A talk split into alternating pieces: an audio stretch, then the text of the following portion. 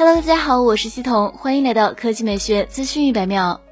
博主数码闲聊站爆料，小米一款八英寸巨屏旗舰已经进入排期，该屏幕尺寸堪比 iPad mini。新款 iPad mini 尺寸为八点三英寸，预计不久就会跟大家见面。爆料指出，这款八英寸巨屏旗舰搭载高通八旗舰处理器，采用 LTPO 屏，分辨率为二点五 K。此前，小米在小米十二 Pro 上采用了 LTPO 屏，而且是第二代 LTPO 屏，其中文名为低温、多晶硅和氧化物。以这种材料为基底的 AMOLED 屏幕具有超广的刷新范围，进而衍生了自适应刷新率技术。该技术的核心是在确保高刷流畅性的前提下，让硬件屏幕刷新率准确的匹配软件内容帧率，减少屏幕重复刷新相同内容造成的功耗浪费。有了 LTPO 屏加持，小米八英寸巨屏旗舰可以做到保证流畅体验的同时兼顾省电。堪称是当下最好的手机屏幕。值得注意的是，有一种猜测称，这款八英寸巨屏旗舰有可能是小米折叠屏 Mix Fold 继任者，可能会命名为小米 Mix Fold 二。来看第二条新闻，据欧洲汽车新闻报道，兰博基尼 CEO 斯蒂芬·温克尔曼在接受采访时明确表示，今年将是该公司最后一次提供只搭载内燃机的车型。斯蒂芬还表示，，2021年兰博基尼成绩突出，一共交付了8405辆汽车，其中近百分之六十来自旗下 SUV 车型 Urus。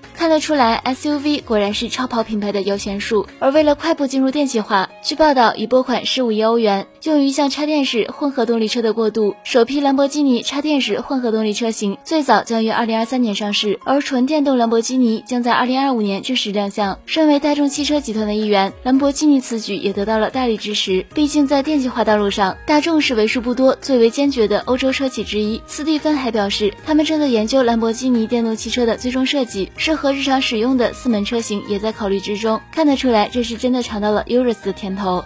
好了，以上就是本期科技美学资讯一百秒的全部内容，我们明天再见。